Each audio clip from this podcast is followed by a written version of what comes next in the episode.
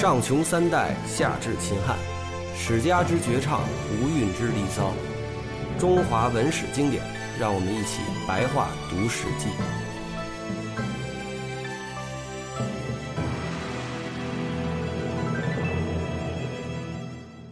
这年三月的时候，吕后行除灾的祭典回来时，经过呃，这叫至道是吧？对，是个地名。呃，又有人看到太后的腋下有一种变幻如云的东西盘附着，忽然就消失了。占卜的结果呢，说是赵王如意作祟，太后从此苦于腋伤，也就是她的腋下一直在痛。嗯，呃，占卜人家说是赵王如意的缠上你了。嗯，谁让你弄死人家呢？对，太后呢，嗯因外孙鲁元王晏这个人年少，又早失父母，孤苦伶仃，便封张敖的前的这个姬妾为的两个儿子，分别为侯，以他们两人来辅佐这个鲁元王，又封宫中的一个大业者，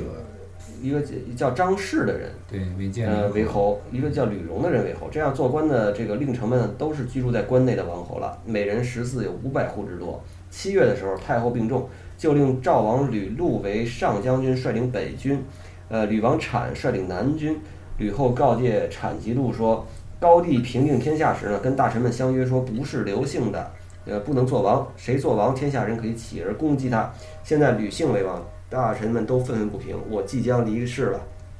我马上要死。皇帝还年幼，大臣们恐怕会有叛变。你们一定要拥兵护卫宫室，千万别专注于我的丧礼，不要被人所制服。辛乙之日，太后便去世了。”留下诏书，赐诸侯王各黄金一千，将相列侯、呃郎吏等等这些官员呢，也都依其品地赐了黄金，并大赦天下。以吕王产为相国，吕氏之女为皇后。太后安葬后，用左丞相沈石奇为皇帝的太傅。说白了，也就是说，此时此刻，在吕后死的时候，呃，不管是军事大权，还是政治大权，还是后宫，基本上都是他的人了。对，尽量弄得牢固一些对。其中这个张王吕禄呢，做了这个上上将军，而且呢，率领的是北军，嗯就是在长安南北啊有这个禁军，嗯分别叫南军和北军，这是最紧要的地方嘛。卫戍区，卫哎戍区总司令，哎，所以让这个吕禄呢做北军的这个手手上掌握北军，然后吕产呢，吕产是吕王来做南军，所以现在吕吕氏呢有三个王啊、一个是这个赵王吕禄，一个是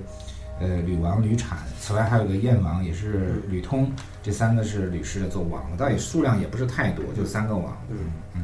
朱虚侯刘璋身体强壮，东牟侯兴居是他的弟弟，与齐哀王的弟弟都住在长安。此时呢，朱吕专政，他们想要叛乱呢，但是又怕这个高帝时的这将侯是周勃、周勃、灌婴灌婴这些人呢，呃，不敢举发事变。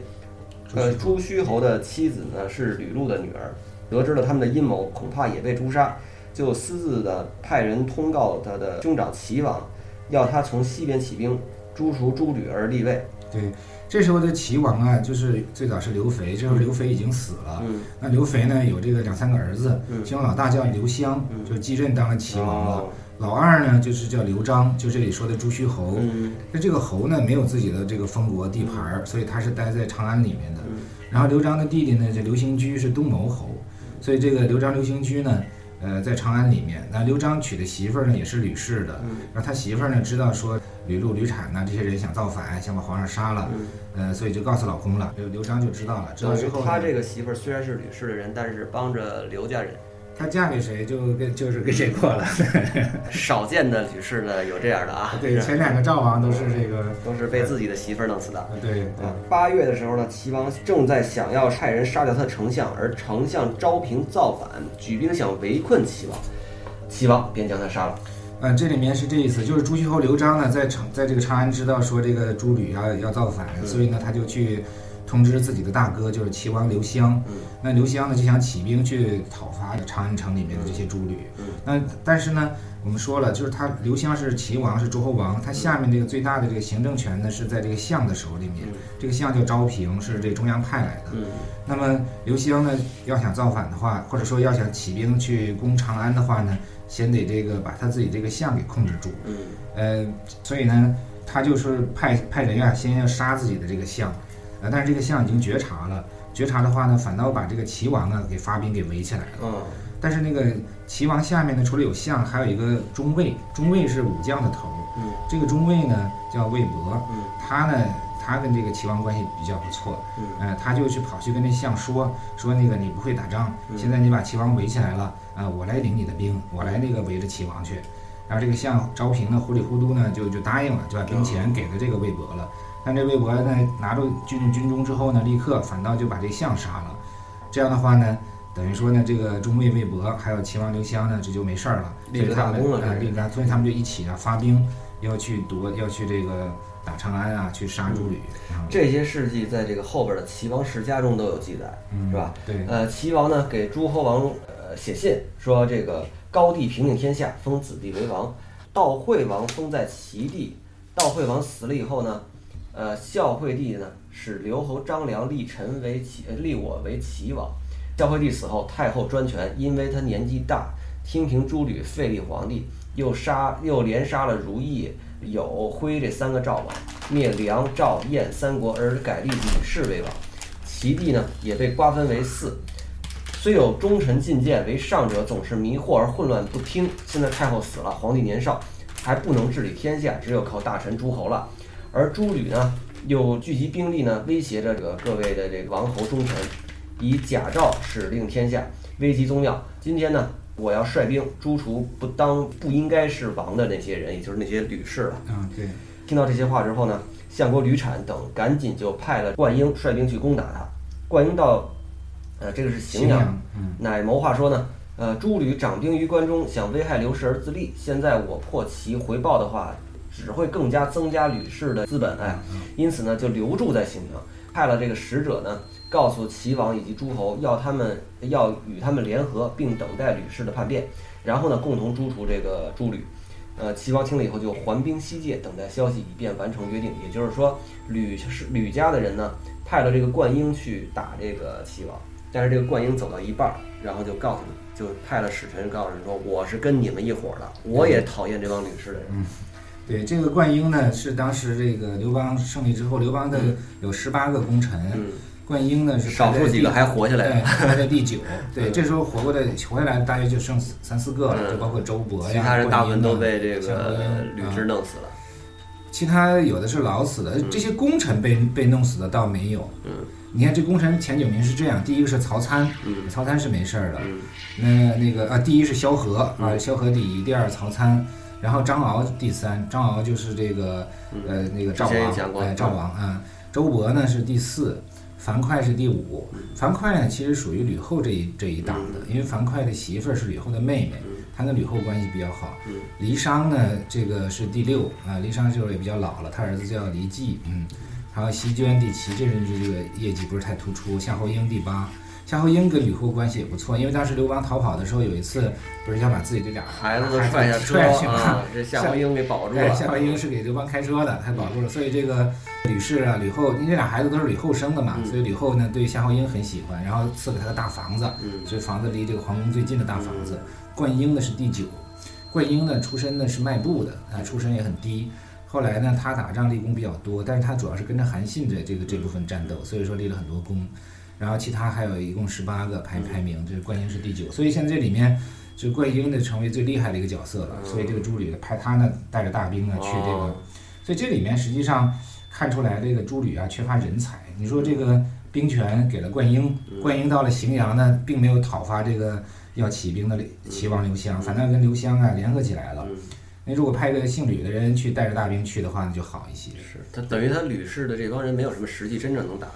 对，就是后面也看到了，就是吕禄、吕产这两个王啊，就是吕氏为王的呢，他们这俩都比较懦弱。那我们就就直接就开始聊吧。嗯吕禄、吕产呢，想在关中起兵，但又怕呃绛侯周勃绛侯，也就是周勃、朱虚侯刘璋等这些大臣呢，就外派了齐楚之兵，又唯恐灌婴叛变，想等灌婴所率领的兵与齐会合了以后再发动攻势，正在犹豫不定。呃，意思就是说，吕禄、吕产呢，也感觉到灌婴要叛要叛变，对，但是呢，又不敢说直接就在他叛变之前就直接开始动作，因为他想还想留下一些希望。对，因为你现在动作的话，加重会加重这个灌灌婴婴和齐王的联合。对对对那时候呢，济川王泰、淮阳王武、少帝的弟弟常山王朝和吕后的外孙鲁元王，都因为年纪小不能治理国家而住在长安。赵王禄、梁王产，也就是这个赵王吕禄，还有这个梁王吕产，嗯，都呃都是吕氏的人，他们各自率领南北军，也就是魏蜀区的人，对，列列侯群臣呢，没有不感到不安全，他反正他们都感觉很很不安全，嗯嗯。太尉、将侯、周勃无法进入军中。对，这样插说一句，就是太尉，按理说是这个军事三公里面，就是司徒、掌管军事、司空啊，太尉。所以太尉是掌管军事的，但是呢，他实际上这个太尉刘伯，就刚才排名里面呢，他排第四，他实际上手上是没有一点军权的，因为南军北军呢都被这个吕禄、吕产来掌握着，所以呢，他这里说了不得进入军中啊，主抓军事。对，嗯。然后呢，这个呃。呃，周侯立商年老多病，曲周侯立商年老多病，他的儿子季与吕禄交好。对，这个离商呢是刚才说的十八功臣里面呢，十八功臣里面排第六的啊。他这时候已经老了，按理说呢，这个功臣嘛，他们会有可能对这个会跟这个刘氏啊关系更好一些，会攻击这吕氏。他儿子叫黎季，那么黎季呢和吕吕禄哎关系比较好啊。这个周勃呢，就这个与这个丞相陈平就商议说，派人，要不然派人去这个挟持这个郦商，再命令他的儿子郦季呢去骗吕禄，就告诉这个吕禄说，高帝与吕后共同平定天下，刘氏所立的九王与吕氏的三王都是国中大臣所议定的，此事呢已经发布告告知了诸侯，诸侯都认为妥当。现在太后死了，皇帝又年少，而你佩戴赵王之印，不赶快回去镇守封国，而仍为上将军。留守此地又会引起大臣及诸侯的怀疑，你为何不归还将印，把这个兵权呢还给太尉周勃，并请这个梁王，也就是吕禄、吕产，你们两个都是解下你们的这个实际的印信，然后呢与大臣呃盟约并反国上任。如果能够这样的话，齐国的兵必定罢兵，大臣们呢也就心安了，你呢也能高枕无忧的为王，享这个千里的封地，那是子孙万世之利啊。等于就是说，你们两个呢也别参与这宫廷政治斗争了。你们抓这么大权也没有用，人生无非就是享乐一世嘛。你们回自己的封国去享受就完了，没有人动你们。对，就是说这个离商的儿子呢，呃，离季被被周勃还有陈平劫持了，然后这个离季只好听周勃的话，然后去骗这个吕禄去，就刚才说了这些话，就说你们把这个。南北军的军权交出来，然后把相国印也交出来，然后你们回封国去。这样的话，大臣也就不会逼你们了。这个齐国的兵也就撤了，然后你们也富贵，然后这个大臣们也都安然了。就是把这个谁当年吕雉狠角色呀，布置的这个这些布置最最大的两个，把这些布置呢，就用一个荣华富贵四个字就全给它抵消掉了。是吧？就说明这个吕禄、吕产也不是什么缺乏远大缺乏远大志向的人，他们耳根子也比较软。那所以前面这个朱虚侯刘璋啊，劝他哥哥说这个朱吕要造反啊等等，这个呢，在我们看来啊，就很可能是一种诬陷。嗯，也就是说，你看现在这俩人都肯放下兵权回封国去，嗯，他没有那么大志向，干嘛要造反？所以这里面呢，实际上都属于他们最后朱吕败了以后呢，这属于史书里面就开始说他们要造反啊。嗯嗯，吕禄呢，果然相信了这个话。想解去将印，把兵权还给周勃，派人报告吕产及诸吕的这些老人。有的人呢以为不错，有的人觉得不行，计策如何还在犹豫不决当中。吕禄一直很深刻的相信着这个叫郦季的人，他们两个一经常一块出去游猎。恰巧呢，经过姑母吕须的这个住处，告知了此事。吕须大怒，说：“你身为大将军，却弃军不顾，如今吕氏将无所归处了。”于是。将珠宝玉器全部拿出来，散在堂下，说不要替别人保守这些东西了。对，这个吕须呢是吕后的妹妹，嗯，所以你看呢，他这脾气跟吕后一样，也是非常大的啊。说你们这俩俩侄子，呃，都是分别掌握南北军，然后你们俩想弃掉军权给周勃，然后你们回国去，然后我这日子也没法过了，所以他把自己的家里的珠玉宝器啊都给扔出来了，说我不要了，我不，我这你们谁爱捡谁捡吧，这还留着有什么用啊？这个吕须呢，她是中国早中国历史上第一个被封侯的女人哦，所以他他也被这个吕氏封为侯了。以前的侯全是男的嘛，这个吕家还有这 么一说。对，嗯，不当不正的写了一句说左丞相沈石奇被罢官，被免官。对，因为沈石奇是吕后的这个男宠，那他呢担任左丞相啊，担任左丞相。那陈平是右丞相。那么在吕后活着的时候呢，这个沈石期啊，作为左丞相，掌握所有的行政大权。陈平呢，整天喝酒啊，只就是说喝酒找女人啊，就是假装傻乎乎的，就是把这权利都让出去了。但是现在吕后一死呢，这个陈平就跟周勃就开始谋划了，陈平也开始动作。把这个呃李世基给罢免了。呃，这里面说的比较比较简单，他免免官了。嗯，可能黎世基这时候已经看到情情况不好了，自己也开始这个开始躲了，这意思。说两句大不道大逆不道的话，我觉得这个女的参与到政治，就是尤其是呃古代的时候，这个女人专政啊，或者说她参与到政治生活当中特别多的时候，真是全都是天下大乱，是吧？对她可能感情啊感感情生活比较丰富，竟然还有人把这个面首发来当丞相。真是不知道他怎么怎么怎么想啊！你说你说你沈世清啊，他这这个主要就是呢，他可信任啊，可信任的强强国能力，这个男的也会这么做呀。男的也自己的男宠，男 宠，男宠就比较少，一些昏君有这个男宠就比较少了。有在这个春秋战国的时候是比较多的。啊，春秋战国时候，断袖甚至哎对，甚至到了这个后来的汉文帝、汉汉景帝呢，他也有男宠，但是没有做到丞相那么高，就说赐给他家钱啊，巨亿上亿的钱，但是丞相呢，还是就说这些士人来做。这里面，但是这个沈石基啊，也他作为男宠呢，其实他也有一定功劳。他呢，这个吕后被这个刘刘项羽给给抓了之后呢，扣押在项羽军中，沈石基是一直跟着，跟了多少年？而且刘邦的爹呢，一并也被项羽抓住了，所以沈石基这个鞍前马后的也伺候。咱们说到这个地方，我特别想呃问一句，你看，就是当时这个谁，刘邦曾经打掉过彭城。对对吧？对，他曾经打掉过彭城，而且当时他们家老家沛县那个离地离彭城很近。对，但是他都已经在彭城开 party 大宴群臣了。嗯，他怎么就没想起来把他爹和这个他媳妇儿、孩子什么的接过来，接到军军队里呢？这边在大宴群臣，那边那个还在家里待着呢。然后等于项羽后来一打过来，他们这一溃败，直接这个他他爹什么的就被这个就被就被项羽掳走了。你这就奇了怪了，就我，而且我很好奇，就是说刘邦在彭城，觉得自己把项羽老老家端了，嗯，然后呢，这个很高兴啊，天天跟着军队的人一块玩儿，嗯，怎么就没想起来赶紧把这老婆孩子接过来？这老婆孩子一直都在老家种地呢。对，这里面可能第一是时间上没没来得及，因为他刚进去，很快这个项羽闻讯就轻骑回来了，飞来的特别快，他可能觉得。这个答应一会儿啊，有时间了把这个老妈老老爸接过来。我先我先跟戚夫人玩一阵子。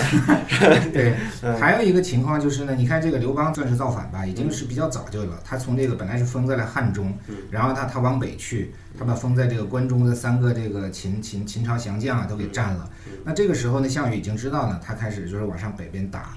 但是项羽那时候也没有抓这个刘邦的这些家属，嗯，所以说他可能觉得这些人待在这儿，刘项羽也并不会抓。那现在自己占了彭城了，没有没有领啊，这这是这样。还有一点，还有一种可能，可能刘邦也未必想把彭城定为自己都城或者是什么，所以他可能占了彭城，把彭城分给谁，自己呢再去直接控制哪个地盘儿，所以他也就没有把这个父母给拉到彭城。可能当时就是这个谁吕雉啊，嗯，他的真正的嫉妒心应该是在这个时候建立起来的。嗯，就是你享福了还是把对，你感感感受一下这感觉啊，自己带着俩孩子，对，呃，养着你的老人，对，你呢带着戚夫人、伯夫人什么的，彭城花天酒地，嗯，我估计他就就是他这个心理创伤是这时候落下的。哎，你说的很有道理，是因为他属于是这种被抛弃者嘛，被抛弃，哎，对，被抛弃者，是是，对这个感觉。八月的时候呢，平阳侯这是谁呀？为御史大夫，和相国产，也就是这个吕产，嗯。呃，正在谋划事情。郎中令贾寿的使臣从齐国来，指责吕产说：“你不早到国去上任，就是你不早到你的封国去上任。现在虽然想去，还能去吗？”把灌婴与齐、楚联合诛除吕呃诛吕的事情呢，告诉了吕产，要他赶快入宫。什么意思？呃，是这样子，这个郎中令贾寿呢，显然也是吕氏一党的哦。那么他呢，就数落吕产，说那个你要去封国呀，要要早去。你现在的话呢，想去还还去得了吗？想去就去不了了，因为现在诸侯大兵已经都起来了，灌婴也已经有有这个跟齐王联合的意思了，所以意思说你现在不能再去封国了，你得在这个长安去抵抗。呃，所以呢，在他的这种数落下呢，这个吕产呢就同意了，就不回去了，就坚定了啊，坚定信心要待在这儿了。然后这个吕产呢就赶紧去皇宫，嗯。去皇宫什么目的呢？就是想把皇帝劫持了，嗯。这样控制皇帝的话呢，好这个发号令啊，嗯。去这个对这些起起兵的嗯。齐王或者说灌婴等等呢进行这个讨伐呀或者控制。平阳侯呢，就他平阳侯这个是张哭，他是张他是这个张良的儿子，嗯，他不是吕氏这哎，个，他不是的，他只是很偶然的听到了。哎，他呢刚好呢到这儿来串门儿，嗯。然后这个贾寿和吕产说的这些话呢，他听到了，嗯听到之后呢，他立刻就是上了车就跑出来了，嗯跑来之后把这个消息呢告诉了陈平和周勃，嗯，所以这样的话，陈平周勃呢也就赶紧就抓紧行动了。嗯太尉呢想要赶紧进入北军，却无法进入。襄平侯季通主符节之事，也就是说，襄平侯季通这个人拿着符节，拿着兵符、虎符，就令他们持符节，扬称，也就是说，呃，假装说自己是奉命来守北军的。太尉呢又令又令这个骊姬这个人呢，呃，跟这个掌管诸侯以及呃蛮夷事务的一个小官员，呃，叫叫刘杰，刘杰，呃，嗯游说吕吕禄说，皇帝命令太尉守北军，要你急速归国，还掉这个你的手里的这个大将之印，呃，赶紧走，回到你的这个封国去，否则将有祸事发生。吕禄以为骊姬不会欺骗他，就解印给了刘阶，把兵权授给了太尉。对，这里面就是说，呃，两两处行动，嗯一个就是这个周勃呢和季通呢一块儿闯到北军去了。季通呢，他是他这个官儿啊，就负责这个呃掌管这些符节啊，所以他随便拿出符节来呢，就是假装诏书说，现在呢派周勃为北军的嗯这个负这个北军的负责人了。就这样的话，那个北军只好就让周勃进来了嗯。那周勃进来之后呢，就把北军给控制住了。同时呢，这个黎季就是黎山的儿子呢嗯，他和吕禄关系好嘛，所以他又来骗这个吕禄，嗯。就说呢，现在这个呃皇上已经下令了，让周勃去负责北军，嗯。你现在呢赶紧把这个将印呢让给周勃，嗯。呃，不然的话呢，周勃拿着北军的话过来杀你啊，你的祸事就大了。这个吕禄呢，他他以为这个李济不会骗自己啊，所以就答应了。就刚才的这个吕家还有一个王是吕产，呃，这个贾寿数落的是吕产，然后说你吕产，你现在再回国的话太晚了，现在已经这事情闹得这么严重了，你得赶紧去行动。所以吕产呢，立刻就上上了车呢，就去皇宫，想去结识皇帝。嗯呃，但是这吕禄呢就糊涂啊、他听这骊姬的话呢，就答应把自己的这个北军的将将印呢解下来，给了这个骊姬，然后送给太尉刘太尉周勃去。周勃领有兵权之后，啊，进入了军门，在军中发令说，吕氏的人右袒，刘氏的人左袒，就是意思就是说什么呢？就左呃左右袒，就是说当时这个人家的这个咱们汉人的衣服是跟日本人那个和服似的，是什么往右边开往右边走，啊或者往左边系，反正就是两种系法。嗯说想跟着吕后干的，我反正咱们这儿随便啊，你们谁想跟着吕后干，你们就右袒；嗯，想跟着刘氏干的，你们就左袒。对，就是露左肩膀、右肩膀这这样。军中兵士都左袒支持刘氏。嗯等到太尉到的时候，将军吕禄已经解去印绶离开了，于是北军便归了周勃来统帅。但是呢，当时还有南军没有搞定。平阳侯呢，把吕产的阴谋告诉丞相陈平，陈平就招来朱虚侯辅佐太尉，太尉令朱虚侯监督营门，呃，又令平阳侯告诉卫尉说，不准相国吕产进入殿门。呃，对，因为这个吕产嘛，他这个被贾寿数了之后呢，就赶紧行动，嗯就跑到皇宫想结识皇上。嗯。但是他这个贾寿和吕产这些对话呢，被这个平阳侯张哭，就是张良的儿子啊，呃不小心听到了，所以呢，张良告诉了这个周勃、陈平，所以现在呢，这个这个